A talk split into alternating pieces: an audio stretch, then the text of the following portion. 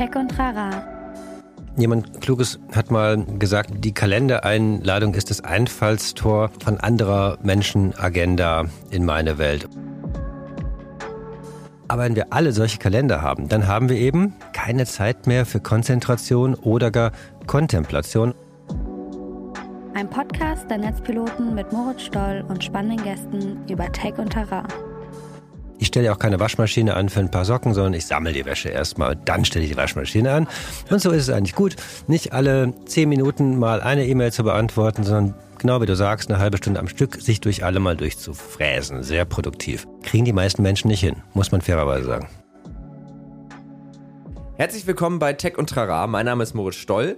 Ich bin der Moderator dieses Podcasts und in diesem Podcast unterhalten wir Netzpiloten uns einmal die Woche mit sehr unterschiedlichen ExpertInnen zu sehr unterschiedlichen Themen und versuchen sozusagen mit diesen ExpertInnen gemeinsam rauszufinden, wie deren jeweiliges Expertengebiet irgendwie funktioniert, welche Fragen da wichtig sind und welche Rolle Technologien darin spielen. Und das habe ich diese Woche mit Markus Albers gemacht. Der ist geschäftsführender Gesellschafter von Rethink. Noch, solltet ihr diese Folge nach Januar hören, dann ist er nur noch, nur noch in Anführungsstrichen, Mitgründer und Gesellschafter von Rethink Rethink und arbeitet dann als Executive Director Thought Leadership bei C3. Ähm, genau, mit Markus habe ich mich über eins seiner Bücher unterhalten, nämlich das Buch Digitale Erschöpfung, wie wir die Kontrolle über unser Leben wieder gewinnen. Dieses Buch ist tatsächlich noch vor Corona entstanden, aber wie man sich schon denken kann, ist das Thema digitale Erschöpfung in einer Zeit, wo man sich ja dann doch irgendwie viel auch einfach nur digital austauschen konnte, nochmal sehr viel größer geworden und wir haben sozusagen darüber gesprochen, wie die zustande kommt, wie die, ja, wie die aussieht und was man dagegen tun kann, ähm, sind auf ganz spannende Themen und Aspekte gekommen, wie Achtsamkeit und solche Geschichten. Das war wirklich sehr äh, spannend. Wir haben uns in Berlin getroffen im Amplifier. Das war noch zu einer Zeit, wo man das noch machen konnte. Jetzt gerade ist ja so ein bisschen schwierig, sich sozusagen mit vielen Kontakten zu umgeben, aber da war es eben noch in Ordnung. Also nicht wundern.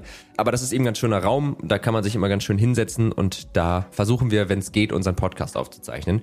Es war eine total schöne Folge. Wir hatten eine total gute Chemie, würde ich sagen. Und es hat irgendwie total Spaß gemacht. Und wir sind, glaube ich, beide mit so ein paar ja, Erkenntnissen, Gedanken irgendwie aus der ganzen Sache rausgegangen. Und ich hoffe auch, dass ihr das nach diesem Podcast tut. Äh, deswegen wünsche ich euch jetzt ganz viel Spaß mit der Folge und wir hören uns gleich wieder. Und dann würde ich erstmal sagen, herzlich willkommen zu Tech und Trara und vor allen Dingen herzlich willkommen Markus Albers. Schön, dass du da bist. Danke für die Einladung. Vielen ja, Dank. ich freue mich sehr, dass du da bist. Äh, auch für die HörerInnen da draußen. Ähm, wir sitzen tatsächlich zusammen, obwohl das jetzt, äh, also vielleicht ist es eine der letzten Male, wo man das in diesem Podcast noch so gut machen kann. Aktuell geht's noch. Äh, wir sind im Amplifier in Berlin.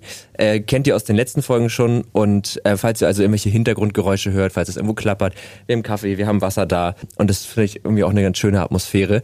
Aber genau, schön, dass du da bist und vor allen Dingen freue ich mich sehr auf das Thema heute, weil das, glaube ich, ein Thema ist, was jeden ab und zu mal nachdenkenden Menschen so im letzten Jahr, glaube ich, besonders doll beschäftigt hat. Nämlich hast du ja neben der Tatsache, dass du geschäftsführender Gesellschafter bist, das ist so ein Zungenbrecherwort, ähm, dass du äh, als Berater unterwegs bist, als äh, Moderator, bist du ja auch Autor und hast zwei Bücher geschrieben und eins davon heißt Digitale Erschöpfung.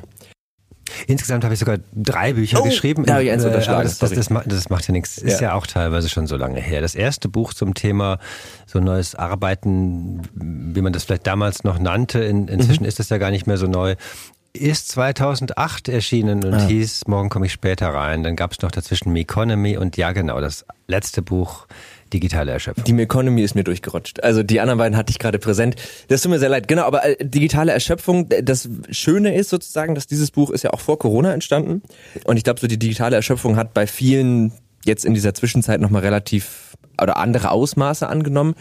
Äh, gleichzeitig würde ich aber versuchen, in diesem Podcast heute jetzt gar nicht so viel, also uns ist allen klar, dass das nervig war mit dem Homeoffice in Corona, weil ich finde, momentan sind viele Gespräche sind, ja, war schon blöd in Corona, ne? Hm, ja, war blöd mit dem Homeoffice. Ist gut, dass man jetzt wieder ins Büro kann.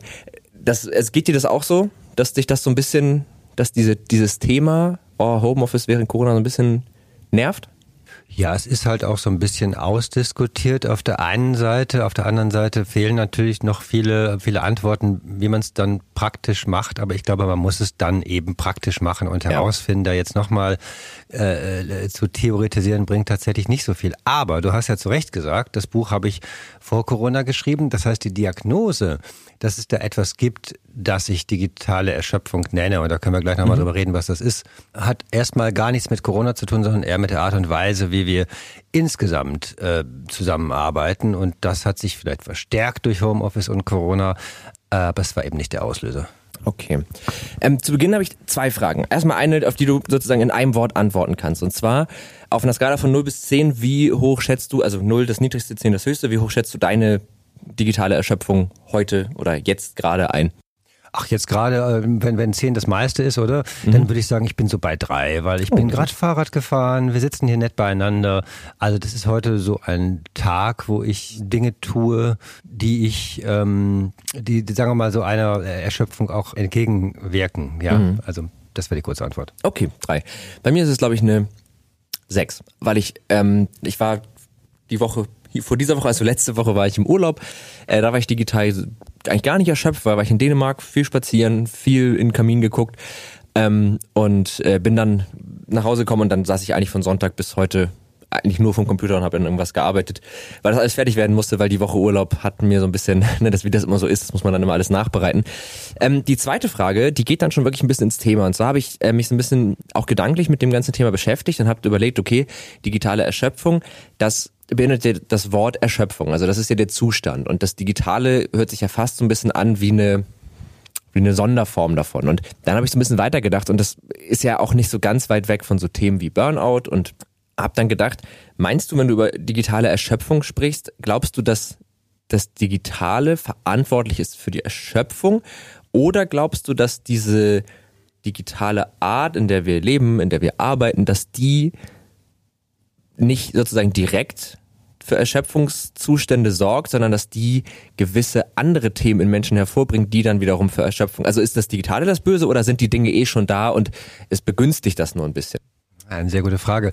Also ich kann ja erstmal sagen, wie, wie, wie ich das so für mich definiert hatte, denn in der mhm. Tat, das ist natürlich auch erstmal so ein Schlagwort, das mhm. auf so einem Buch auch vorne drauf steht und hoffentlich vielleicht auch ein bisschen neugierig macht. Mhm. Aber wie ist es gemeint? Ähm, äh, in zwei Richtungen habe ich es halt äh, mir so überlegt. Das eine ist tatsächlich zu sagen, ganz praktisch, es gibt so Arbeitstage, und das ist vielleicht so, wie du es auch gerade beschrieben hast, da ähm, sind wir den ganzen Tag irgendwie busy und beschäftigt. Wir machen sehr viel Kollaboration, wie das ja so, so neudeutsch genannt wird. Mhm. Also Videocalls ähm, und so weiter und so weiter und Chats und mhm. E-Mails und Austausch. Und so sind unsere Tage häufig ja auch. Ne? Ein Teams-Call nach dem anderen, ein Zoom-Call nach dem anderen. Und abends fragt man sich dann so ein bisschen, was habe ich heute eigentlich wirklich geschafft? Mhm. Beziehungsweise man merkt dann so, naja, das, was ich eigentlich auch noch machen müsste und wofür ich mich aber mal so konzentriert hinsetzen müsste, ja, oder vielleicht auch mal kreativ sein möchte und einfach mal so meine Gedanken schweifen lassen, damit müsste ich jetzt eigentlich anfangen. Aber da habe ich jetzt auch eigentlich echt nicht mehr die Energie für, weil der Tag ist ja auch schon rum. Ja. Und das meine ich mit dieser individuellen Erschöpfung. Mhm. Das ist gar nicht so sehr sowas Großes wie ein, wie ein, wie ein Burnout, das meine ich nicht, aber mhm. ich meine einfach das Gefühl, am Ende eines Tages total viel gemacht, aber eigentlich nicht so richtig viel geschafft zu haben. Die zweite, mhm.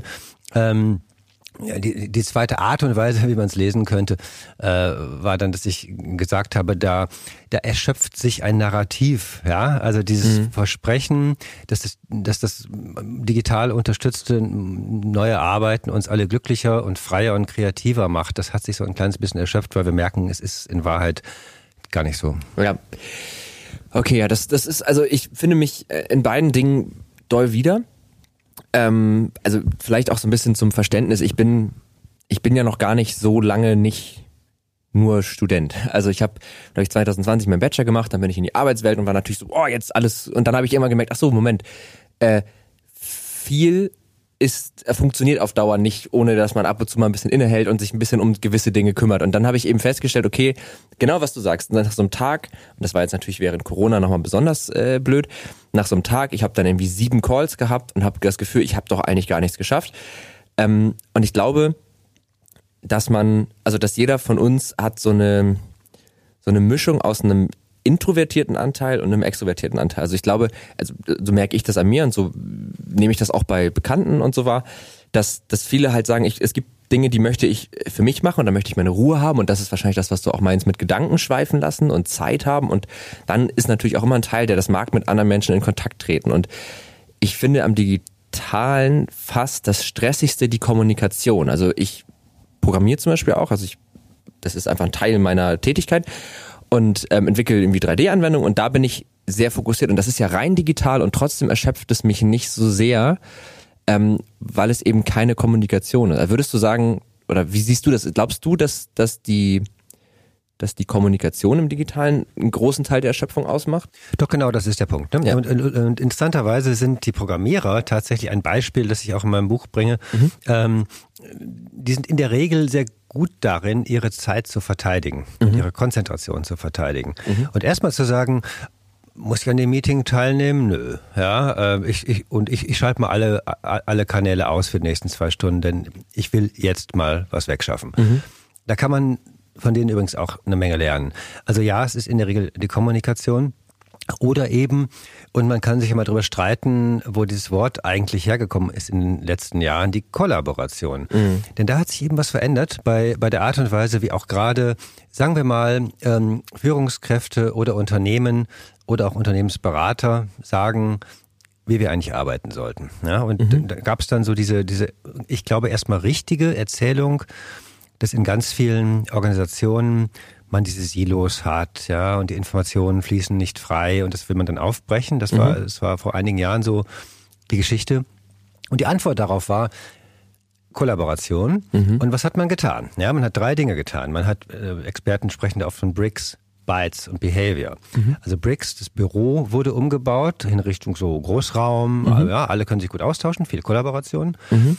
Bytes, die Tools, da wurde dann eben eine Kollaborationssoftware angeschafft, dass man eben auch digital sich gut austauschen kann. Behavior-Kultur, ähm, eher eine Kultur, ähm, des Always On, des immer Erreichbarseins. Und alle drei Dinge sind aus meiner Sicht, und das ist so ein bisschen der Punkt, übers Ziel hinausgeschossen. Also mhm. ich glaube, mehr Kollaboration, das war schon gut. Aber wenn wir alle nur noch oder hauptsächlich kollaborieren. Und ein, mhm. nur eine Zahl ist, äh, 85 Prozent verbringt ähm, der moderne Wissensarbeiter oder die moderne Wissensarbeiterin heutzutage mit, mit Kollaboration. Und das ist viel. zu viel. Ja, es hat ja. zu viel. Ja? Also weißt du, ich meine, ich weiß nicht, wie, wie du es so rechnen würdest, aber ich würde halt rechnen, da habe ich nur noch 15 Prozent für, für das, was oft auch meine eigentliche Arbeit ist. Ja, also wenn die Gesamtsumme 100 ist, dann definitiv, ja. Ja, ja. also das, das stimmt, das, das klingt nach wahnsinnig viel zu viel und vor allen Dingen ähm, ist das ja auch eigentlich, also ist das ja auch viel zu viel Kommunikation, weil in dem Moment, wo ich mit jemandem kommuniziere, muss ich mich auf eine andere Person einstellen. Ich muss äh, gucken, was will die, was will ich. ich. Also es passiert ja was zwischen Menschen und jetzt kommuniziere ich ja nicht nur in einem Großraumbüro, das ist ja eh schon ein anstrengendes Setting. Auf einmal kommuniziert man ja irgendwo indirekt mit 15 Leuten oder 50. Dann ähm, hast du noch diese digitale Komponente, das heißt, du hast dieses Always On. Wenn du dann irgendwie jetzt noch in Zoom bist oder so, dann hast du ja auch noch nicht mal dieses, mich guckt gerade keiner an, weil rein hypothetisch könnte dich die ganze Zeit irgendjemand angucken. Also fühlst du dich die ganze Zeit beobachtet. Das macht ja Stress im Grunde. Also das ist ja Stress. Genau, da gibt's ja auch so Studien äh, zu, um dann doch einmal nochmal Lockdown äh, und, und mhm. Homeoffice zu erwähnen. Ähm, Studien, die jetzt mal untersucht haben, warum manche Menschen äh, etwas, das ja auch Zoom-Fatigue genannt mhm. wird, also äh, ganz ähnlicher Begriff zur digitalen Erschöpfung, erleben. Und ein Grund ist tatsächlich genau das, was du sagst. Man ist es, wir sind es nicht gewohnt, dass wir das Gefühl haben, Menschen starren uns die ganze mhm. Zeit an, ja, mhm. unverwandt. Das ist ja in keinem normalen Meeting so. Ja? ja. Du hast die ganze Zeit Augenkontakt und allein das ist für die, äh, für viele Menschen schon, schon sehr, sehr äh, sehr, sehr anstrengend. Nee, genau, also ähm, das ist so, so, das ist wahr, ja, also die Kommunikation ist anstrengend.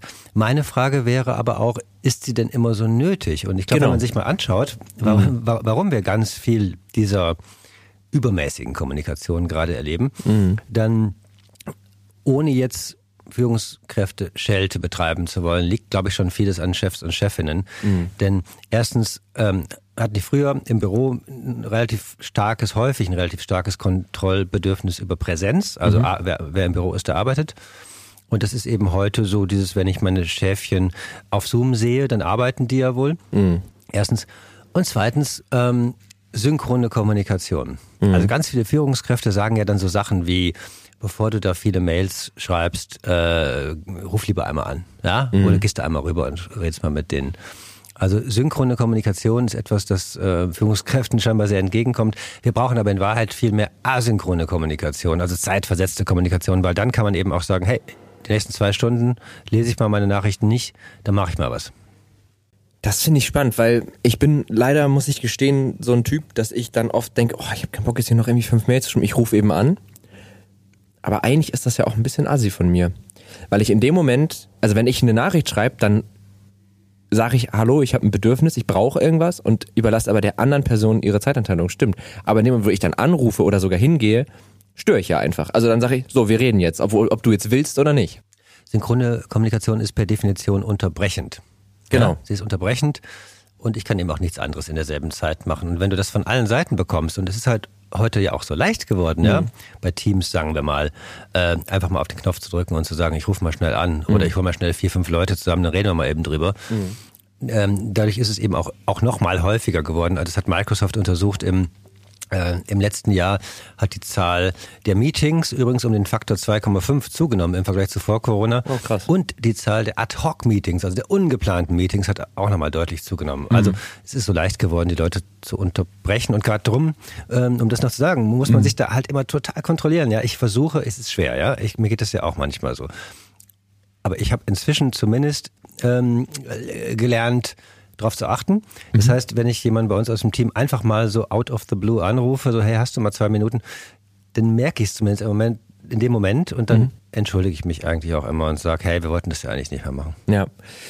Ähm, das andere natürlich, wenn wir jetzt über asynchrone Kommunikation sind, dann äh, birgt das aber ja auch wieder ja, Gefahren für Stress und damit ja irgendwo auch für Erschöpfung, weil da besteht die Möglichkeit, dass du vier Sachen gleichzeitig machst, dass du nicht mit einer Person kommunizierst. Auch davon, also das verlangt ja, wenn mir ganz viele Nachrichten geschrieben werden, verlangt das ja von mir, dass ich jetzt aktiv sage, ich kann gerade nicht. Was ich zum Beispiel jetzt gemacht habe, ist, ich habe ähm, auf meinem WhatsApp von meinem Handy die Benachrichtigung ausgeschaltet. Ich sehe jetzt nur noch, ob ich WhatsApp-Nachrichten habe, wenn ich die App aufmache. Und das mache ich natürlich dann, wenn ich dafür Zeit habe. Aber das sind ja Dinge, die das kostet auch also Kraft und das ist auch nicht immer ganz einfach. Ich habe gerade so die Überlegung gehabt, weil auch wenn du dann, wenn du jetzt etwas klären möchtest, manchmal ist es ja praktischer, kurz miteinander zu sprechen. Also eine Kommunikation über einen Messenger dauert manchmal weiß ich nicht, 30 Minuten und das könnte man aber in fünf Minuten in einem schnellen Telefonat klären, weil dann beim nächsten versteht man sich, dann fehlt irgendeine Ebene. Ähm, Wäre es nicht auch eine eigentlich ganz schöne Methode zu sagen, ich schreibe dir, ich würde gern was klären, hast du Zeit? Können wir telefonieren oder, oder einen Kalender, also einfach eine Terminanfrage stellen, kann ich mit dir da telefonieren? Ja, also theoretisch hast du natürlich völlig recht und das machen die Menschen, mhm. ja, also zumindest gut erzogene Menschen machen das ja auch, dass sie sagen, hast du heute mal irgendwann Zeit, zwei Minuten zu telefonieren. Mache mhm. ich auch. Kalender ist schon wieder schwieriger. Ne? Also jemand Kluges hat mal gesagt, die Kalendereinladung ist das Einfallstor von anderer Menschenagenda in meine Welt. Und es ist ja auch so. Jeder kann dir Termine reinlegen und man sieht in der Regel ja inzwischen auch, wo noch was frei ist. Und wenn was frei ist, wird sofort vollgemacht. Mhm. Und darum sehen unser aller Kalender so aus, wie sie aussehen. Ähm, ein kluger Mann hat mal gesagt, das ist äh, ein Manager's Schedule im Vergleich zum Maker's Schedule. Der Manager-Kalender sieht häufig aus wie so ein Flickenteppich, so ganz mhm. viele kleine Viertelstunde, da eine halbe Stunde. Ja. ja. So. Und das mag auch für eine Führungskraft vielleicht funktionieren, weil Führungskraft geht in so einen Termin und sagt, was haben wir denn hier, was muss ich entscheiden, alles klar, ja, nee, komm, nächster Termin, danke. Mhm.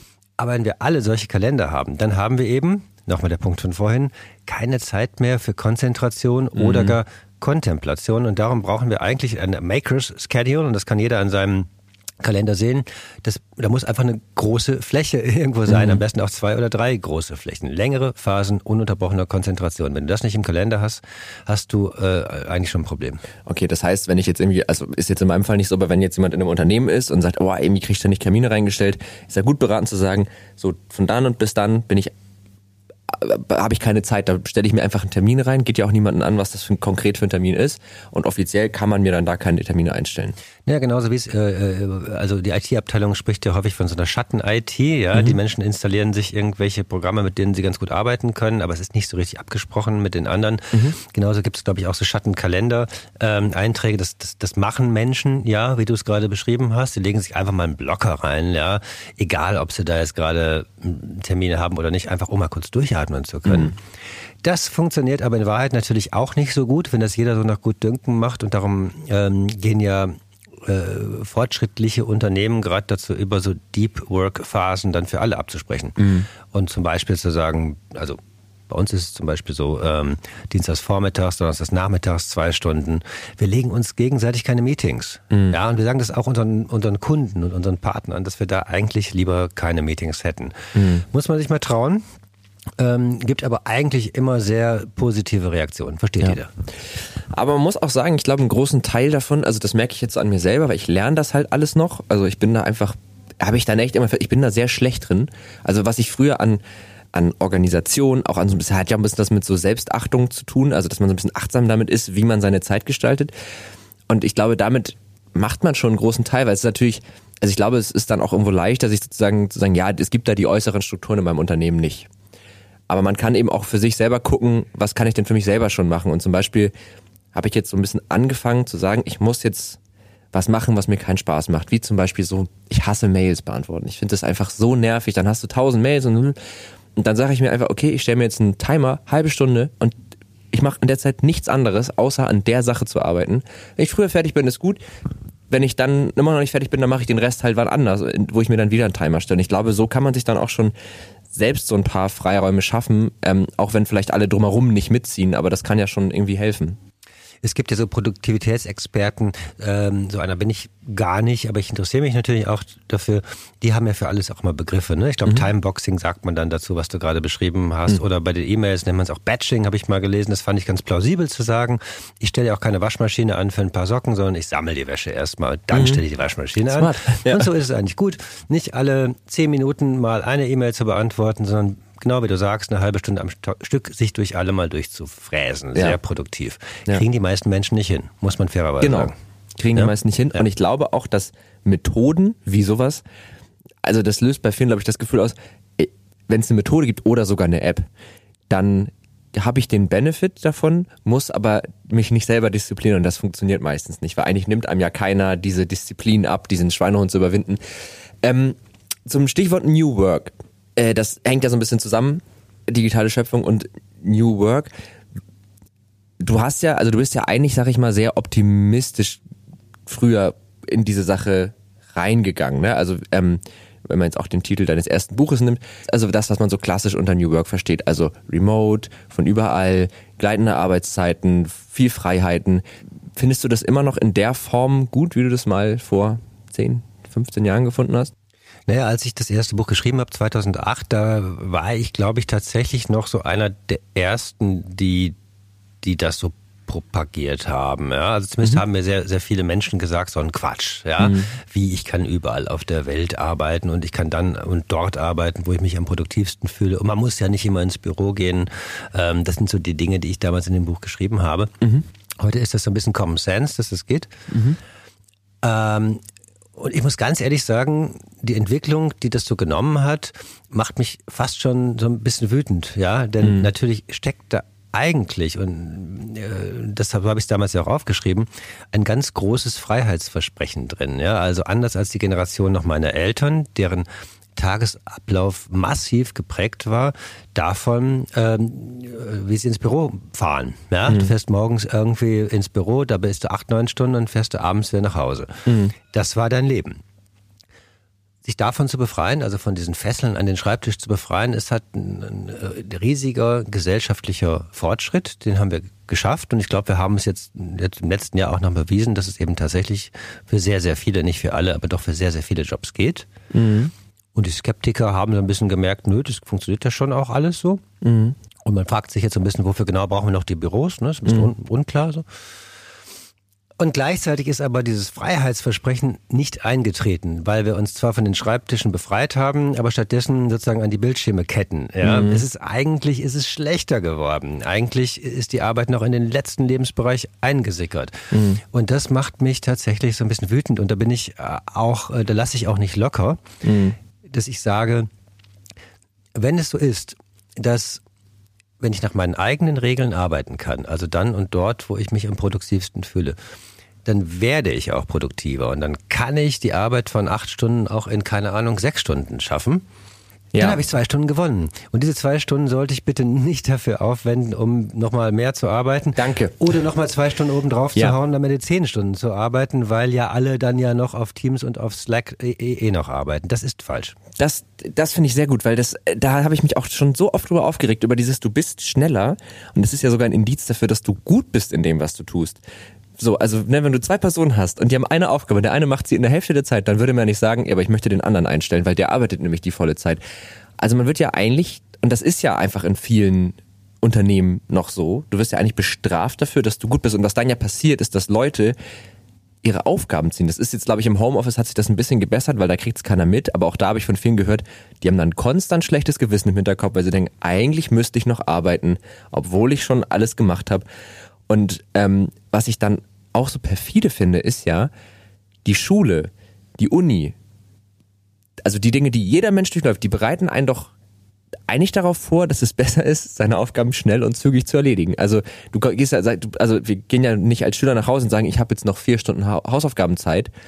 Ja, dann lasse ich mir ein bisschen Zeit, sonst bin ich ja früher fertig. Sondern nee, wenn ich das eine halbe Stunde schnell, schnell machen kann, dann habe ich frei und dann kann ich meine Zeit für mich nutzen. Ja.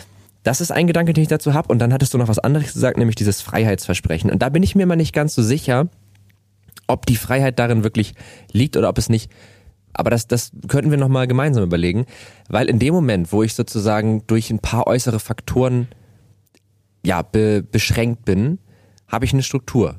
Also, um jetzt mal bei dem Beispiel zu bleiben, meiner Großeltern, die sind morgens zur Arbeit gefahren, die haben dann den Tag, die wussten, ich bin dann da, dann, dann habe ich Mittagspause, dann habe ich Feierabend, dann fahre ich nach Hause, dann muss ich noch kochen und dann geht's ins Bett.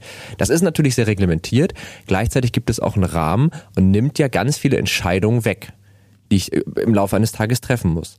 Ich jetzt als jemand, der eigentlich immer entscheiden kann, wann er arbeitet, wie er arbeitet, wo er arbeitet, muss ja viel, viel mehr eigenen Willen aufbringen und auch viel, viel mehr Entscheidungen darüber treffen, wie ich meinen Tag gestalte, was doch auch irgendwo anstrengend ist und was mich ja auch wahnsinnig in die Verantwortung nimmt. Und deswegen weiß ich immer gar nicht, ob diese komplette Freiheit so dieses Gefühl von Freiheit macht oder ob sich nicht dieses Freiheitsgefühl auch vielleicht sogar besser in einer Struktur finden lässt. Naja, jedenfalls ist eine äh, Reduktion von Komplexität äh, in der Regel ja etwas, was dazu führt, dass man, dass, dass man sich besser fühlt, um es mhm. mal kurz zu sagen. Mhm. Das, das, ne, also das ist ja das, was der Mensch tut oder was das Gehirn auch macht. Es äh, reduziert die ganze Zeit Komplexität mit Regeln und mit wiederholbaren Strukturen und ja. mit, mit Mustern, ne, Mustererkennung. Ähm, ich bin trotzdem andere Meinung. okay, ja, also ich bin also, auch noch gar keiner so, Meinung. Ich also, ich, also ich bin, ja. also ich, ich sehe den Punkt. Ich glaube aber, dass äh, wir Menschen, und damit meine, damit meine ich gar nicht einige, es wurde ja oft mhm. auch gesagt, das kann ja nicht jeder, ja, manche Menschen können mit dieser Freiheit umgehen, andere nicht und so, mhm. hört man oft von Chefs. Mhm. Ähm, das finde ich, ähm, finde ich falsch und auch von oben herab gedacht. Mhm. Ich finde, wir Menschen müssen uns nicht in ein 9-to-5-Korsett zwingen, ja. nur um dann irgendwann sagen zu können, oh, jetzt darf ich auch nicht mehr arbeiten. Mhm. Denn ehrlich gesagt, ähm, ist es ja eh nicht mehr so. Also 9 to 5 ist, ist, ist ja eh, kommt ja auch nicht zurück. Ja, also ja. es ist vorbei, kommt nicht zurück. Und selbst wenn jemand sagt, ich möchte aber gerne morgens, und es gibt ja diese Menschen, ich möchte gerne morgens um neun ins Büro fahren, ähm, und hoffentlich geht es bald auch wieder. Mhm. Ähm, und ich, ich freue mich, meine Kollegen zu sehen, ja. Und ich mag den Schnack an der, in der Kaffeeküche und dann möchte ich irgendwie auch um 17 Uhr nach Hause fahren und die Arbeit dann da lassen. Mhm. Auch dieser Mensch wird ja feststellen, er oder sie lässt die Arbeit nämlich dann doch nicht dort, weil jeder hat ja sein Smartphone da wieder dabei und die Arbeit mhm. verfolgt uns nach Hause. Also von daher, ich glaube, ne, das Wort Feierabend, das gibt es ja eigentlich, glaube ich, so, also auch nur im Deutschen, jemals im mhm. Englischen nicht, mhm. ähm, ist ein Konzept, das wir nicht wieder zurückbekommen werden. Das stimmt. Aber vielleicht, also bei dem, was du gerade gesagt hast, hatte ich die Idee, vielleicht ist es auch der klügere Weg, seinen Mitarbeitern, zumindest in den Berufen, wo es geht, also KrankenpflegerInnen müssen halt zu gewissen Schichten da sein, das wird sich auch nicht ändern. Äh, hoffe ich. Also wenn so, no, nee, heute habe ich keine Lust, ist irgendwie blöd in dem Job. Aber ne, also wo es geht, ähm, dass man da schon sagt, okay, ihr könnt euch euren Arbeitstag so gestalten, wie es für euch am besten ist. Aber wo ich, glaube ich, schon drauf also äh, für meine Meinung darauf bestehen würde, ist, dass eben vielen das Werkzeug fehlt, das auch vernünftig zu tun. Auf eine für sie selbst auch gesunde Art und Weise. Aber vielleicht ist das auch die Aufgabe von einem guten Unternehmen, die MitarbeiterInnen darin auch irgendwo zu schulen und denen vielleicht sogar unter die Arme zu greifen und wir gemeinsam finden für dich eine Struktur, die passt. Ähm, und wir geben dir vielleicht Tipps an die Hand, also wie du das schaffst abzuschalten, wie du es halt eben schaffst, nicht permanent an deine Arbeit zu denken oder auch sonst, ne, also diese Produktivitätsdinge, weil ich glaube, das kann nicht jeder und ich glaube, viele verlieren sich dann eben auch in dieser Freiheit, aber du hast natürlich recht, die Antwort darf nicht sein, okay, dann schaffen wir wieder ganz starre korsettartige Strukturen, sondern vielleicht wäre so eine, weil eigentlich bereitet einen ja nicht so richtig darauf vor, also die Schule tut's nicht, Ja, ich glaub, also ich glaube, da hast du einen ganz, ganz wichtigen, wenn nicht den zentralen Punkt angesprochen. Wir mhm. haben nämlich dank der Technologie, äh, vor allem muss man vielleicht sagen, jetzt seit, ähm, seit drei, vier Jahren, so lange ist es ja noch gar nicht, eine fundamental andere Art, wie wir Arbeit organisieren können. Mhm. Und wir haben in Wahrheit noch keine Ahnung, wie wir damit umgehen sollen. Ja? Und es wird uns nirgendwo beigebracht. Mhm. Nicht in der Schule, nicht an der Uni. Die meisten Unternehmen wissen auch nicht, wie sie es machen sollen. Die Vorgesetzten wissen es nicht. Die gesellschaftlich-kulturellen Regeln sind darauf noch nicht eingestellt und so weiter und so weiter. Ähm, aber wir müssen das jetzt halt lernen, ja, mhm. denn wir merken halt, wenn wir dann nicht anfangen, uns bestimmte Regeln zu geben, und ich äh, nenne das ja immer Kulturtechniken, mhm. ja, ich glaube, wir brauchen neue Kulturtechniken. Mhm. Oder jüngere Leute würden vielleicht sagen Culture Hacks oder so. Ja? Mhm. Ähm, wenn wir das nicht machen, dann passiert eben das, was wir gerade jetzt erleben. Dann wird natürlich Arbeit immer einen Weg finden, auch noch die letzte Sekunde unseres Tages aufzufüllen und das kann man dann ja auch nicht wollen. Wir brauchen also Kulturtechniken und das sind, das klingt so groß, mhm. das sind oft aber auch ganz, äh, ganz, ganz kleine Dinge, wie das, was ich vorhin gesagt habe. Man, man redet mal über eine Deep Work Phase, auf die man mhm. sich einigt. Ja, man sagt mal, hey, lass uns doch ein, ähm, äh, ein Makers Mode auch im Kalender haben. Lass uns doch alle versuchen, ein bisschen mehr asynchron zu ähm, zu kommunizieren, damit wir nicht den ganzen Tag in Zoom und Teams-Konferenzen hängen. Mhm. Das sind alles auch schon Kulturtechniken. Ja, stimmt. Ich erinnere mich gerade an ein anderes Interview, was du gegeben hast, wo du auch äh, gesagt hast, so Dinge wie jeder definiert bei ich antworte im Schnitt so und so schnell auf eine Nachricht.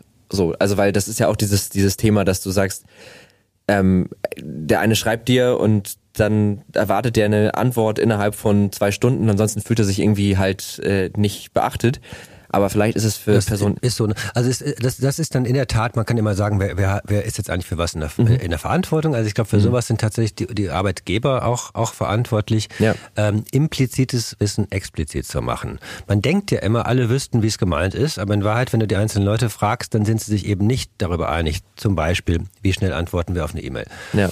Ähm, oder wann sind, wie das in amerikanischen äh, Tech-Unternehmen manchmal heißt, Core Collaboration Hours, mhm. ja, wo, wo man auch erreichbar ist und mhm. wo dann eben nicht.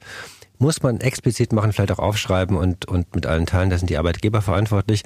Ähm, eine andere große Verantwortung liegt, glaube ich, tatsächlich bei den Anbietern von Technologie mhm. die auch in den letzten ein, zwei Jahren, gerade jetzt erst gemerkt haben und das auch sagen, dass sie eigentlich keinen besonders guten Job gemacht haben beim Design ihrer Tools, mhm. was eben, naja, Konzentration und Fokus angeht. Microsoft hat das äh, sogar, ähm, sogar äh, ganz offen zugegeben und hat gesagt, wir machen jetzt ein, ein neues Prinzip, wie wir unsere äh, Tools entwickeln wollen und nennen das Designing for Focus. Wir wollen mhm. uns also helfen, auch mal konzentrierter zu arbeiten. Mhm. Mal schauen, was dabei rauskommt. Stimmt, den Gedanken hatte ich tatsächlich in der Vorbereitung auch, dass ich dachte, alles, was wir auch gerade an Kommunikationstools benutzen, ist natürlich null darauf ausgelegt, dass wir es nicht mal eine Zeit lang nicht anfassen. Ne? Also, also eher im Gegenteil. Ne? Man muss ja genau. sagen, also die, die Smartphones, die ja, auf denen sich ja das Private und das Berufliche auch mischen. Ne? Mhm. Das ist mein ganzes Leben drauf, alle meine Freunde, alle meine Fotos, meine Musik, meine Bücher, aber auch meine Arbeit. Mhm. Ähm, und die meisten Apps darauf sind natürlich im, im Gegenteil auf Nutzungsmaximierung hin mhm. eigentlich optimiert. Und manche ja. machen dann so Tricks, dass sie dann sagen, Grayscale, ich schalte den Bildschirm meines Smartphones auf schwarz-weiß, mhm. einfach damit ich durch die Farben nicht immer so getriggert werde. Ähm, also die Leute versuchen sich was einfallen zu lassen. Ja, ja, genau, so wie das ist ja wie das Mitteilung ausschalten, um irgendwie diesen Ding. Ja, wobei auch das habe ich gemerkt, nicht ganz so gut funktioniert, weil ich dann denke, na, vielleicht habe ich ja Mitteilung und dann mache ich die App deshalb auf. Also total, das stresst dann ja auch schon wieder. Also ja. ich bin ich auch nicht ganz sicher, ob das ähm, hilft. Ich ja, ich weiß, was du meinst. Und, und ehrlich gesagt, als ich hier hinkam, kurz bevor wir uns getroffen mhm. haben, musste ich ja auch erstmal nochmal drei Leute zurückrufen. Ja. Weil selbst auf der kurzen Fahrradstrecke hierher äh, dann schon wieder Menschen sich melden. So ist es halt. Also wir haben jetzt so ganz viel aufgemacht und ganz viele Themen angefasst. Ich würde jetzt gerne einmal so ein bisschen gliedern. Also das eine, was wir haben, ist natürlich dieses Thema digitale Erschöpfung. Und wir haben, glaube ich, festgestellt, dass ein großer Bestandteil dieser ist Kommunikation. Also die Art, wie wir kommunizieren, aber auch die Art, wie wir Arbeit organisieren. Und was du da so ein bisschen als Lösungsansatz ja mitbringst, ist zu sagen, wir sollten mehr auf asynchrone Kommunikation setzen und wir brauchen neue ähm, wie hattest du es Kulturtechnik. Kulturtechnik. Kulturtechnik. Ja, wie, genau. Wie, wie, zum Beispiel, ähm, wie zum Beispiel asynchrone Kommunikation oder, ja. oder Deep Work Phasen. Genau. Oder dass man implizites Wissen explizit macht. Also, dass man irgendwie sich darüber verständigt, wie man jetzt mit diesen neuen Möglichkeiten Arbeit zu organisieren umgeht, die wahrscheinlich auch konstant hinterfragt, weil wir werden jetzt nicht die perfekte Kulturtechnik haben, sondern es dauert wahrscheinlich eine Weile, bis sich das einschleift. Ähm, das haben wir gesagt.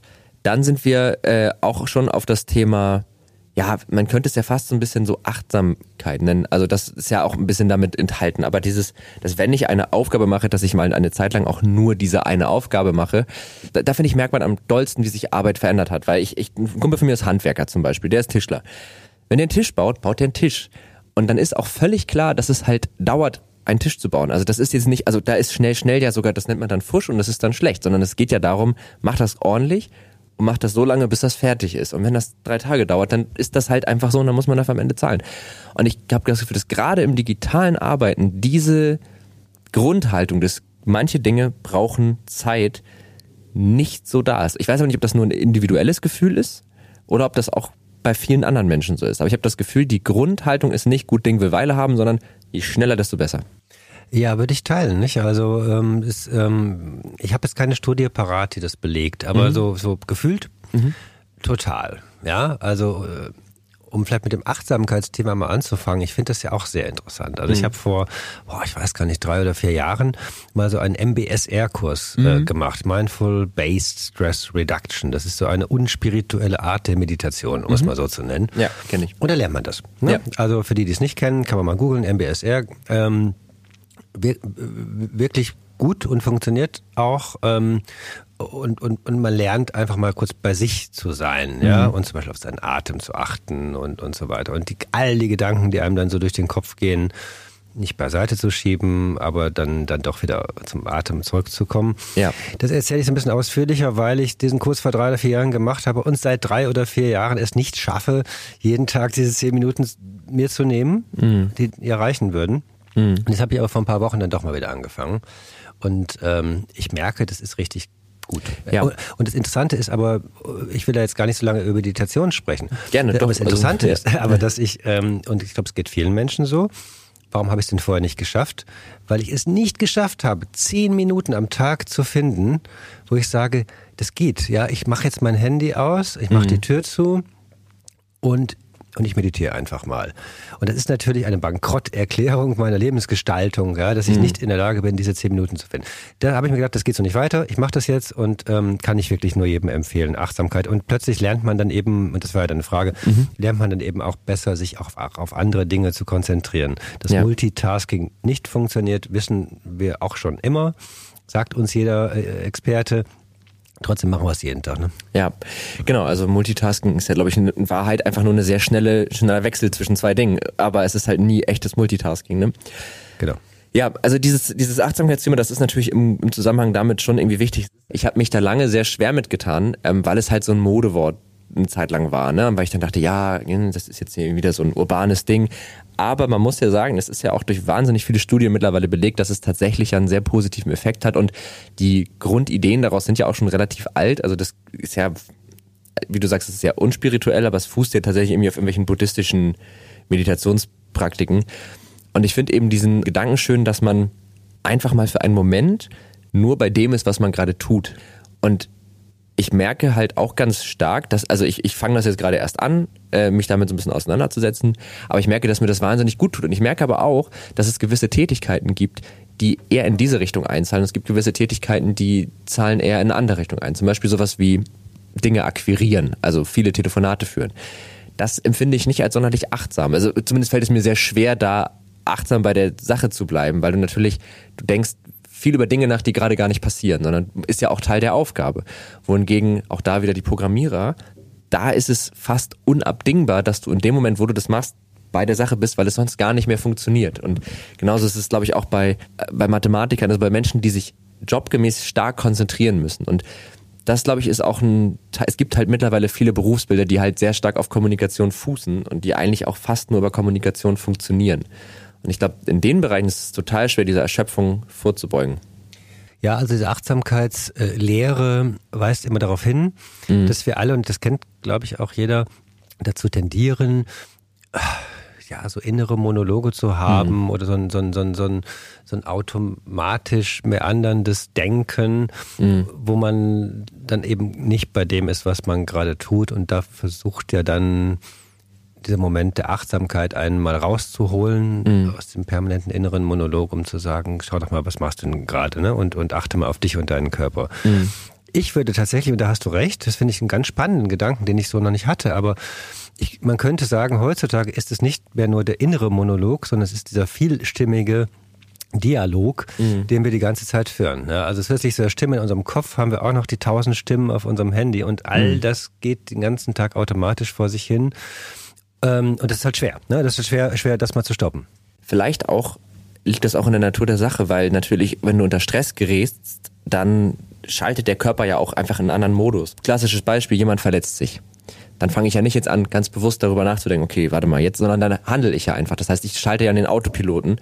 Und vielleicht brauchen wir auch, um diese ganze Flut an Kommunikation und Informationen zu handeln, brauchen wir vielleicht auch diesen Autopiloten, um dem überhaupt Herr zu werden. Aber vielleicht kann jemand, der ne, also ich denke jetzt gerade auch an Manager, der ständig irgendwelche Entscheidungen treffen muss. Wenn du wirklich, wenn du, wenn du so einen Kalender hast, wie die dann so aussehen. Also so jede fünf Minuten sind irgendwie voll geplant. Kannst du das alles noch bewusst machen oder musst du nicht vielleicht sogar Dinge im Autopilot machen und dich darauf verlassen, dass deine automatische Antwort, deine automatische Reaktion wohl irgendwie funktioniert. Naja, ich glaube halt, dass ähm, ob, ob man, ob, ob es sein muss, weiß ich nicht. Aber ich glaube, wir alle kennen das, dass das einem auch ein gutes Gefühl geben kann. Mhm. Ja, weil man, weil man die ganze Zeit ja was tut und mhm. die ganze Zeit irgendwie was erledigt und seine, seine To-Do-Liste schon wieder fünf Punkte abgehakt hat und das nächste Ding auch noch geschafft hat. Mhm. Nur und das ist übrigens, glaube ich, auch der Kick, den Führungskräfte äh, früher, waren es die Führungskräfte ähm, mhm. oft hatten, ja, von mhm. diesem durch den Tag durchrauschen. Mhm. Inzwischen rauschen wir alle so, so, durch unseren Tag durch.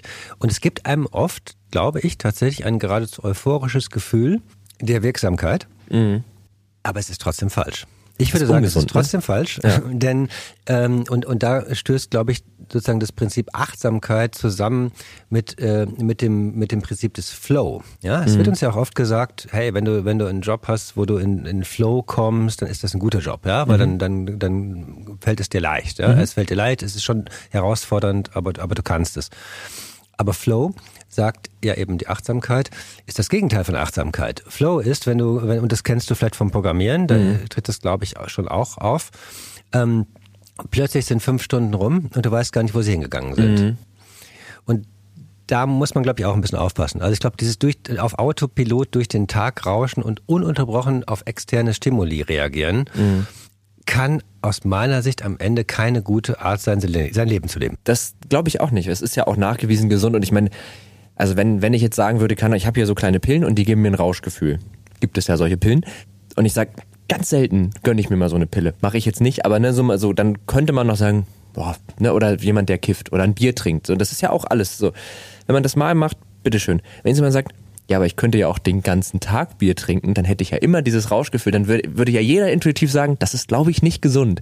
Hm. Und vielleicht ist es auch eine Grundhaltung, die da fehlt, dass man sagt, Rausch ist halt etwas, das darf da sein und das ist auch mal wichtig und mal gut. Und ich glaube, wir einigen uns auch darauf, es gibt in jedem Job eine Phase, wo das gar nicht anders geht, wo du eben in diesen Autopilot schalten musst und einfach abarbeiten musst. Aber vielleicht muss man halt darauf achten, dass das auch immer wieder von Phasen unterbrochen wird, die eben eher an dieser Achtsamkeit ja, und das fällt uns eben zu, zu finde ich absolut und ich glaube, es fällt uns, kann ich zumindest bei mir selbst beobachten, mhm. aber auch bei vielen Menschen in meinem Umfeld, es fällt uns zunehmend schwer, mhm. weil wir uns an diesen Kick so gewöhnt haben, mhm. ja, dass das schon wieder die nächsten 18 Nachrichten sind und, und so weiter. Ähm, und ich finde, man merkt es immer in solchen Momenten wie, kann ich noch an der Supermarktkasse stehen, ohne aufs Handy zu gucken? Mhm. Schwierig. Ja, kann ja. ich mit meiner kleinen Tochter einfach mal die Straße entlang gehen und ganz, also ja, und, und so, die, die, sind dann oft so langsam, so kleine mhm. Kinder und schauen sich so ein, ein Blatt an ja. oder sagen, guck mal, da oben, Papa, die Wolke am Himmel, so. Und wenn, und ich hatte dann so Momente, als meine Kinder auch noch kleiner waren, mhm. wo mich das fast schon aggressiv gemacht hat, weil ich kam dann gerade so aus mhm. so einem. Arbeitsumfeld, wo alles so schnell getaktet ist und ich es fand es ganz schwer umzuschalten und es hat mich ja. dann aber auch nachdenklich gemacht, dass ich das nicht mehr konnte. Ja, das glaube ich. Ja, Kinder können das, glaube ich, ziemlich intuitiv, ne? Ja, das ist, also das, das ist schon echt nochmal ein guter und wichtiger Punkt. Und ich glaube, warum das auch vielen Menschen so schwerfällt, ist, also ich kann mir vorstellen, ich, ich habe jetzt nie einen Managerjob gehabt, aber ich glaube, in dem Moment, wo du in so einem Managerjob und damit ja auch in dem entsprechenden Leben irgendwie verhaftet bist und anfängst, achtsam zu werden, merkst du vielleicht, oh warte mal, vielleicht sollte ich das, was ich hier gerade tue, in der Form nicht weitermachen, weil scheint nicht gut zu sein. Also dann fängst du auch an, das zu spüren. Und vielleicht ist das auch ein Moment, wo viele dann wieder zurückschrecken und sagen, ja, nee, das fasse ich mal jetzt nicht an, das Fass mache ich mal lieber nicht auf. Ähm, aber ja, ich glaube, man kann sich darauf einigen, dass das gut ist und dass natürlich das gerade in Zeiten, wo, wo digitale Tools ständig auf uns einwirken, besonders gut ist, weil ich meine, es macht ja auch Sinn, unser Gehirn ist ja irgendwie, also diese Belohnungssysteme, die da ständig getriggert werden, die haben ja mal sehr viel Sinn gemacht. Die haben uns ja motiviert, überhaupt Dinge zu tun. Aber die sind ja nicht darauf ausgelegt, dass sie halt ständig stimuliert werden. Ne? Also, ja, und vielleicht noch ein anderer Gedanke. Es ist nicht nur höchstwahrscheinlich ungesund, sie ständig zu stimulieren. Mhm. Ähm, es ist, glaube ich, übrigens auch nicht produktiv. Ja? Mhm. Das hatten, was wir am Anfang gesagt haben. Ne? So am Ende eines solchen Tages fragt man sich manchmal, was habe ich denn jetzt in Wahrheit eigentlich fertig gekriegt? Ne? Mhm. Ne? Ähm, und, und das finde ich nochmal wichtig, es ist auch nicht... Ähm, äh, nicht kreativ. Ja, also ja. Äh, es gibt ja so Kreativitätsforschung, die uns sagt, dass Neues entsteht in verschiedenen Stufen. Ja, also ja. Man, man, man, man sammelt erstmal so Zutaten und Eindrücke. Das ist vielleicht ein sehr stark kommunikativer Prozess, aber da muss man das auch in Ruhe verarbeiten können und neu zusammensetzen können, damit was Neues entsteht. Und diese Phasen ähm, der Kontemplation, die fehlen eben auch. Und ich glaube tatsächlich, das macht uns auch weniger kreativ. Da habe ich ein gutes Beispiel. Ähm, ich hatte vor paar Monaten hatte ich eine Abgabe für ein Projekt, wo ich wahnsinnig viel programmieren, also ich musste wahnsinnig viel Logik umsetzen. Und ich saß davor und du läufst halt immer ein Problem und weißt nicht, wie du sie löst. Und ich habe, weil ich blöd war in der Situation, habe ich versucht, die halt durch so Brute Force zu lösen. Also einfach weiterdenken, weiterdenken, weiterdenken. Und natürlich saß ich dann drei Stunden bis irgendwie ein Uhr nachts noch vor diesem Projekt, habe nichts, ich habe noch Sachen kaputt gemacht bei meinen Versuchen und habe dann geschlafen, nächsten Tag ausgeruht davor gesetzt. Oh, ganz easy, ne? Also genau dieser, dieser Fall von, dass man halt irgendwie diese, diese Ruhe- und Wechselphasen braucht. Ähm, ich habe gerade mal so ein bisschen an die Zeit gedacht. Wir reden nämlich schon relativ lange. Deswegen würde ich dich gerne noch einmal in unsere Kategorien äh, einladen. Und ich gebe dir jetzt äh, bei der ersten Kategorie einfach mal die Wahl, weil ähm, zum Hintergrund, wir haben lange Zeit die Frage gestellt, was hast du zuletzt gegoogelt? Das ist eine Frage, die man meistens ganz gut aus dem FF beantworten kann. Aber ich würde gern langsam zu einer neuen Kategorie übergehen, und zwar der Frage, welches digitale technische Tool, also das kann wirklich alles sein, vom Walkman über den Gameboy bis hin zum Kalender im Handy, was auch immer, also wirklich alles Mögliche, was dir einfällt, war für dich so ein richtiger Gamechanger? Was hat dein Leben vielleicht auch ein bisschen zum Positiven verändert? Ähm, du kannst dir aussuchen, auf welche der beiden Fragen du lieber antworten möchtest. Ach so, ähm, ja, äh, ach, vielleicht auch, keine Ahnung, vielleicht auch auf beide, hm, mal überlegen. Also digitales Tool. Ähm, es ist so ein bisschen schwer, nicht Smartphone zu sagen, weil mhm. das ja alles tut heutzutage. Ja, ja aber zum Pos also zum rein Positiven, ne? Was, wo du sagst, das war wirklich eine sehr positive Veränderung. Genau. Aber vielleicht darf ich, äh, vielleicht, vielleicht ist, sind ja auch so einzelne Apps auf dem yeah. Smartphone erlaubt. Ja, auf jeden ähm, Fall weil, wenn, weil Hardware hat man ja gar nicht mehr so viel in mhm. Wahrheit, oder? Also ich Stimmt. meine, jetzt könnte man sagen, die, die, die AirPods waren bestimmt eine ganz gute Anschaffung, weil ich ähm, äh, dadurch merke, also, also es fällt mir einfacher, dadurch Arbeitstage nicht mehr nur sitzen zu verbringen, mhm. sondern einfach mal Kopfhörer aufsetzen, rausgehen und die vielen, vielen Calls, die man so macht, einfach auch mal draußen machen. Ja. Das finde ich sehr hilfreich ich und ich stelle immer wieder ähm, überrascht fest, wie viele andere Menschen, die in diesen Calls sind, dann doch alle an ihrem Schreibtisch sitzen und mich dann mal fragen, Markus, wo bist du denn schon wieder? ja, wo ich sage, naja, halt nicht unbedingt am Schreibtisch, ja. Wir werden jetzt hier eine halbe Stunde telefonieren. Was spricht mhm. denn dagegen, dass ich dabei hier durch den Park laufe? Ist doch viel besser, ja. ja. Aber ganz, ganz, ganz viele Menschen wundert das noch. Ich glaube, das müssen wir auch noch mal ändern, oder? Ja. Genau. So, und ähm, vielleicht dann tatsächlich eine App und auch nochmal auf unser letztes Thema ein, mhm. eingehend. Ähm, Manchmal muss man sich einfach selber zu seinem Glück zwingen. Ich habe mir jetzt mal so eine Meditationstimer-App runtergeladen. Mhm. Die kann nichts außer zehn Minuten runterzählen. Ach geil. und, äh, und, ähm, und das ist tatsächlich, äh, die, die nutze ich jetzt einfach jeden Tag und mache jeden Tag meine zehn Minuten. Und nein, ich bräuchte diese App eigentlich nicht, um die zehn Minuten runterzuzählen, aber es hilft mir, mich zu disziplinieren. Die hat wahrscheinlich auch jetzt einen recht sanften Ton dann, ne? Die macht dann nicht nach zehn Minuten Entspannung. Also diese Klangschalen, oder? Ja, ja, genau. Äh, ja, finde ich aber eine gute Empfehlung tatsächlich. Wie heißt die App? Weißt du das für dich gerade? Ja, aber ich gucke äh, gerne gleich mal nach. Ja, ähm, es gibt aber ganz, ganz viele. Ähm, aber ich okay. habe to total vergessen, wie sie heißt. Es gibt ganz viele. Ich habe irgendeine genommen, die nichts kostet und sehr schlicht aussah. Okay, ja, Meditationstimer werde ich mir mal angucken, weil ich werde das nämlich jetzt auch anfangen. Also genau dieses, dass man am Tag sich zehn Minuten nimmt. Ich habe mir jetzt so ein so ein acht Wochen Programm rausgesucht und dann arbeitet man sich da jetzt mal so Stück für Stück durch. Und in dem Moment, wo ich das jetzt hier sage, wäre es peinlich, wenn ich es in acht Wochen nicht gemacht habe. Deswegen hoffe ich, dass ich es durchziehe. Ähm, Okay, ja, ich überlege gerade, was für mich so der letzte Game Channel war. Also ich habe auf jeden Fall aufgemerkt bei den AirPods, weil ich tatsächlich genau das auch mache. Also ich gehe immer ganz viel spazieren. Ich muss aber sagen, dass die AirPods bei mir auch die Gefahr bergen, dass ich sie gar nicht mehr aus den Ohren nehme und eigentlich ständig dann irgendwie nebenbei noch irgendwas mache. Und das ist ja nun das absolute Gegenteil von irgendwie mal bei einer Sache sein. Deswegen ist das vielleicht gar nicht so das allerbeste Beispiel. Ich glaube für mich, doch, also für mich war tatsächlich, ich studiere ja noch neben der Arbeit. Und äh, in meinem Studium war für mich, glaube ich, der letzte Game ein iPad. Ähm, und zwar, ich hatte früher schon mal ein iPad und das war auch toll, aber ehrlich gesagt war dann so, wenn ich irgendwas gemacht habe, meistens entweder das Handy oder der Laptop. Aber jetzt mit diesem Apple Pencil ist es in Vorlesungen der Shit.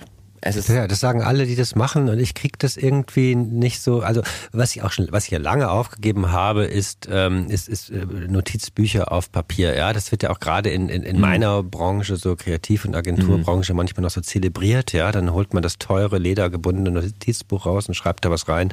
Ähm, da habe ich schon vor langer Zeit gesagt, wie das kann ja gar nicht funktionieren, wenn ich meine Informationen eigentlich alle digital brauche. Ja. Insofern Vielleicht muss ich das nochmal ausprobieren. Bei uns liegen die iPads ehrlich gesagt eher im Kinderzimmer und da wird mitgespielt. Ja, ja das, das, äh, das ist natürlich oft, glaube ich, dann die Gefahr. Nee, also das, ich muss sagen, doch, das funktioniert. Ich war auch immer lange Notizbuch-Fan, aber ich habe irgendwann, ich habe da sogar mal einen Blogpost zu geschrieben, den, den Hack gefunden, den viele bei Notizbüchern nicht, also dann, weil viele kaufen sich ein Notizbuch und dann wollen sie das strukturiert und ordentlich durchführen. Und das auch, wie du sagst, da müssen die Informationen abrufbar sein. Und dann habe ich gedacht, nee, das ist gar nicht die Idee von einem Notizbuch. Die Idee ist, dass man das einfach vollsauen kann mit Ideen, mit, oh, daran muss ich noch denken, weil die eine Sache findet man schon wieder. Und dass man eben keine Struktur haben darf, keine an, von der bis der Seite, weil du so schnell passiert es dir, dass du irgendeine Idee hast, die da nicht reinpasst und dann ist das ganze System im Arsch. Und dann hat man irgendwann ein wahnsinnig schönes Notizbuch und dann will man ja auch keine hässliche Seite haben.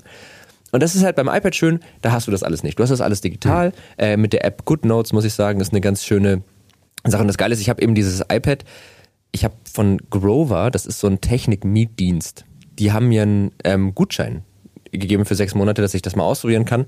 Und da habe ich das dann eben halt jetzt für sechs Monate gemietet. Also es gehört mir tatsächlich gar nicht, ich miete es nur. Das Schöne ist, wenn ich irgendwann mal ein neues haben will oder sage, ah, ich habe das iPad Mini, ich will mir das größere, dann kann ich mir halt einfach ein größeres bestellen. Ähm, aber das muss ich sagen, ist schon sehr convenient so. Also das ist Das muss ich mal ausprobieren. Ja. Also tatsächlich. Ja, also ich, ich muss ganz ehrlich sagen, ich habe auch ja auch jahrelang in so Papiernotizbücher reingeschrieben, gerade bei Terminen, ja, wo mhm. man sagt, ich schreibe mal mit. Häufig guckt man hinterher doch nicht mehr so richtig rein. Und dann ist das allein das mal aufgeschrieben haben, hilft wahrscheinlich auch so ein bisschen, sich Dinge zu merken. Genau. Ja, und man könnte ja nochmal nachgucken, wenn man es jetzt gar nicht mehr weiß. Ja. Ähm, aber ehrlich gesagt funktioniert es natürlich schon dramatisch besser, es wirklich digital aufzuschreiben, ja. weil dann kann man es auch mit den Kollegen teilen und so weiter und so weiter. Ja. Also das ähm, dafür müsste man aber, glaube ich, nochmal eine gute Lösung erfinden, denn also ich, ich zumindest finde es immer ein bisschen, es wirkt immer ein bisschen unhöflich, wenn mhm. in einem Termin jemand dann so klackernd mittippt auf mhm. dem Laptop. Auf der anderen Seite geht's ja nicht anders. Also mhm. vielleicht kann man kann da noch mal jemand was erfinden. Ja, wie gesagt, wenn du es halt mit dem Stift einfach auf dem Display schreibst, es muss ja nicht auf demselben Gerät sein, ne? Also kannst ja auf dem, über einen Laptop kannst du ja telefonieren und dann auf dem iPad oder Tablet schreibst. Das probiere ich mal. Ja, also kann ich, kann ich sehr empfehlen. Ähm, dann kommen wir zur zweiten Kategorie. Ähm, die ist relativ schnell abgehandelt und zwar die Empfehlung der Woche. Wir sprechen unseren Gästen eigentlich jede Woche, also mein Gast und ich, äh, sprechen unseren HörerInnen, das wollte ich sagen, jede Woche eine Empfehlung aus für alles Mögliche. Buch, Film, Idee, Tätigkeit, was auch immer dir einfällt, wo du sagst, probiert das mal aus, guckt euch das mal an, lest euch das mal durch. Ähm, Okay, ähm, also ich würde empfehlen, äh, schaut euch mal, wenn ihr das nicht schon kennt, an das House of Beautiful Business. Mhm. House of Beautiful Business, das kann man ganz gut googeln. Da ist vor etwa drei Wochen in Lissabon die jährliche physische Veranstaltung zu Ende gegangen. Also einmal im Jahr gibt es da immer, immer so einen Ort, wo man sich trifft. Mhm. Ähm, und es lohnt sich auch sehr dahin zu gehen, wenn man es dann äh, irgendwann auch wieder darf. Aber äh, man muss eben auch nicht unbedingt nach Lissabon fliegen, sondern äh, es ist eine Online- Community rund um Themen, sagen wir mal, Technologie, Menschsein, mhm. Psychologie, Soziologie. Ganz schlau, cool. ganz, ja. ganz tolle Leute, ähm, mit viel Austausch, mit, mit, mit lokalen Chapters, also vielleicht mhm. auch in eurer Stadt. Ähm, und, und, und wirklich sehr, sehr viel tollem Content. Also das kann ich sehr empfehlen. Das House, House of Beautiful Business. Of Beautiful Business. Okay, packen wir auf jeden Fall in die Show Notes, die Website, dann kann man sich da nämlich informieren. Ähm, dann bin ich noch eine kurze Empfehlung schuldig. Ich hau jetzt einfach mal was Privates raus. Ähm, und zwar, äh, der Piper Verlag hat diese ganzen alten Terry Pratchett Bücher. Also die Scheibenweltromane, alle nochmal in so einer neuen Auflage, schon vor irgendwie zwei Jahren oder so. Und die kann ich einfach wahnsinnig empfehlen. Die machen einfach nur Spaß zu lesen. Man lernt aber nicht viel, wobei die schon auch nicht, also die sind schon sehr schlau geschrieben, aber es ist jetzt keine, es ist, es tut einfach gut, die zu lesen. Super, das ja. habe ich noch nicht, lustigerweise. Also ich kenne, ich weiß nur, dass es sie gibt, aber ich habe noch nie was davon gelesen und das sollte ich vielleicht mal tun. Die sind, die machen einfach Spaß. Man hat schon das Gefühl von, einem, von einer Fantasy-Welt, aber es ist eben halt so ein bisschen skurril. Und die sind tatsächlich, ich finde, ich lache selten bei gelesenen Dingen. Aber da muss ich tatsächlich ab und zu echt mal lachen, weil das einfach echt witzig ist und weil das halt also es hat eine gute in sich geschlossene Logik, also das sind schon sehr schlaue Bücher, kann, ich einfach sehr empfehlen. Ach du, ich habe ja auch als irgendwie äh, als Jugendlicher ganz viel Science Fiction und Fantasy gelesen und dann mhm. viele Jahre nicht mehr, weil ich dachte, aus dem Alter bin ich doch jetzt raus, jetzt mhm. lese ich Sachbücher oder ernsthafte Romane und sowas mhm. und habe dann aber so vor einem Jahr ähm, mich nochmal mit einer Freundin unterhalten, die meinte, es gibt aber doch auch so tolle Science Fiction und dann habe ich mich einmal durch die ganze, äh, durch die ganzen äh, Culture Novels ähm, von Ian mhm. M. Banks durchgelesen ja, und das auch sehr genossen. Also kann ich vielleicht auch noch empfehlen, die Culture Series von Ian Banks. Der hat doch hat er nur die? Er hat doch noch eine andere Reihe, oder? Oder hat er mehrere? Naja, der hat schon auch Bücher geschrieben, die nicht Science Fiction waren, ähm, aber da weiß ich jetzt wenig drüber. Ich glaube, ich habe das erste von denen gelesen ist das doch mit diesem Gestaltwandler oder so, ne? War das nicht so? Ach, äh, auch bestimmt. Ja, okay. also, also, wahrscheinlich sind es viele, aber ja. wirklich viel. Also es sind acht oder neun, neun Bände. Nein, aber es ein ganz schlauer, ähm, also die sind äh, in den 80er Jahren, glaube ich, begonnen mhm. äh, und, und, und so bis in die Anfang der 2000er rein geschrieben. Und man muss sagen, das ist super gut gealtert, ja. Also das sind so Themen von, von wie, wie Menschen, wie die Menschheit sich verändert, wenn die Maschinen wirklich intelligent werden, mhm. wenn die Drohnen sozusagen omnipräsent sind und so weiter. Mhm. Und das ähm, kann man, man liest es nie und denkt sich, ach guck mal, das ist natürlich natürlich äh, aus den 80er Jahren. So mhm. haben sie sich das damals vorgestellt. Gar nicht, sondern es könnte alles irgendwie auch jetzt geschrieben sein. Stimmt, ja. Und es ist sehr unterhaltsam. Ja, Freund ich fand das auch gut. Also das, was ich gelesen habe. Ähm, ja, cool. Vielen Dank für die Empfehlung. Ich möchte euch nochmal ganz kurz zwei Weiterhörempfehlungen geben, so angemessen, also angeknüpft an das, was wir heute besprochen haben. Einmal die Folge mit äh, Professor Sabine Fischer zum Thema, wie entstehen eigentlich Ideen, also was sind Ideen, weil wir auch viel über Kreativität und das, was es dafür braucht, irgendwie gesprochen haben. Ist fast ein bisschen philosophisch die Folge, aber macht sehr, glaube ich, sehr viel Spaß zu hören und anknüpfen an das Thema Science Fiction. Ich habe mich ähm, in einer der letzten Folgen mit Andreas Eschbach unterhalten. Äh, der ist ja auch ein sehr äh, renommierter Science-Fiction-Autor und hat äh, da schon relativ viel fabriziert. Cool. Ähm, kann ich auch empfehlen, die Folge. Gut, und dann würde ich sagen, vielen Dank, dass du da warst. Hat mir wirklich sehr viel Spaß gemacht. Ich hoffe, dir auch. Ganz toll. Also ja. tolle Fragen, super Gespräch. Hätten wir jetzt noch eine Stunde weitermachen können. Hätte ich tatsächlich auch gerne gemacht, aber zwei Stunden Podcast wird einfach dann irgendwann zu lang. Das hört sich auch keiner mehr an. Aber, ähm, aber genau. vielen Dank dafür. Ja, gleichfalls. Danke, dass du da warst. Und dann äh, an die HörerInnen natürlich noch. Äh, ihr wisst, äh, ihr kennt das Spiel. Wenn ihr noch Fragen habt oder irgendwie noch Anmerkungen, Kritik, schreibt uns gerne an techundtrara.netzpiloten.de oder ihr schreibt uns auf Twitter unter tech und trara oder Netzpiloten. Wenn ihr allerdings an die Tech und Trara Sachen schreibt, dann kommt das immer direkt zu mir. Dann nimmt das nicht den Umweg über die Redaktion. Ähm, und ansonsten, wenn ihr irgendwie ja noch Kritik dalassen wollt, sind auch die iTunes-Bewertungen dafür ganz praktisch und folgt uns natürlich überall. Und dann bis nächste Woche an die Leute da draußen und hoffentlich bis bald an dich und dann tschüss. Tschüss. Tech und Rara ein Podcast der Netzpiloten mit Moritz Stoll und spannenden Gästen über Tech und Terrain.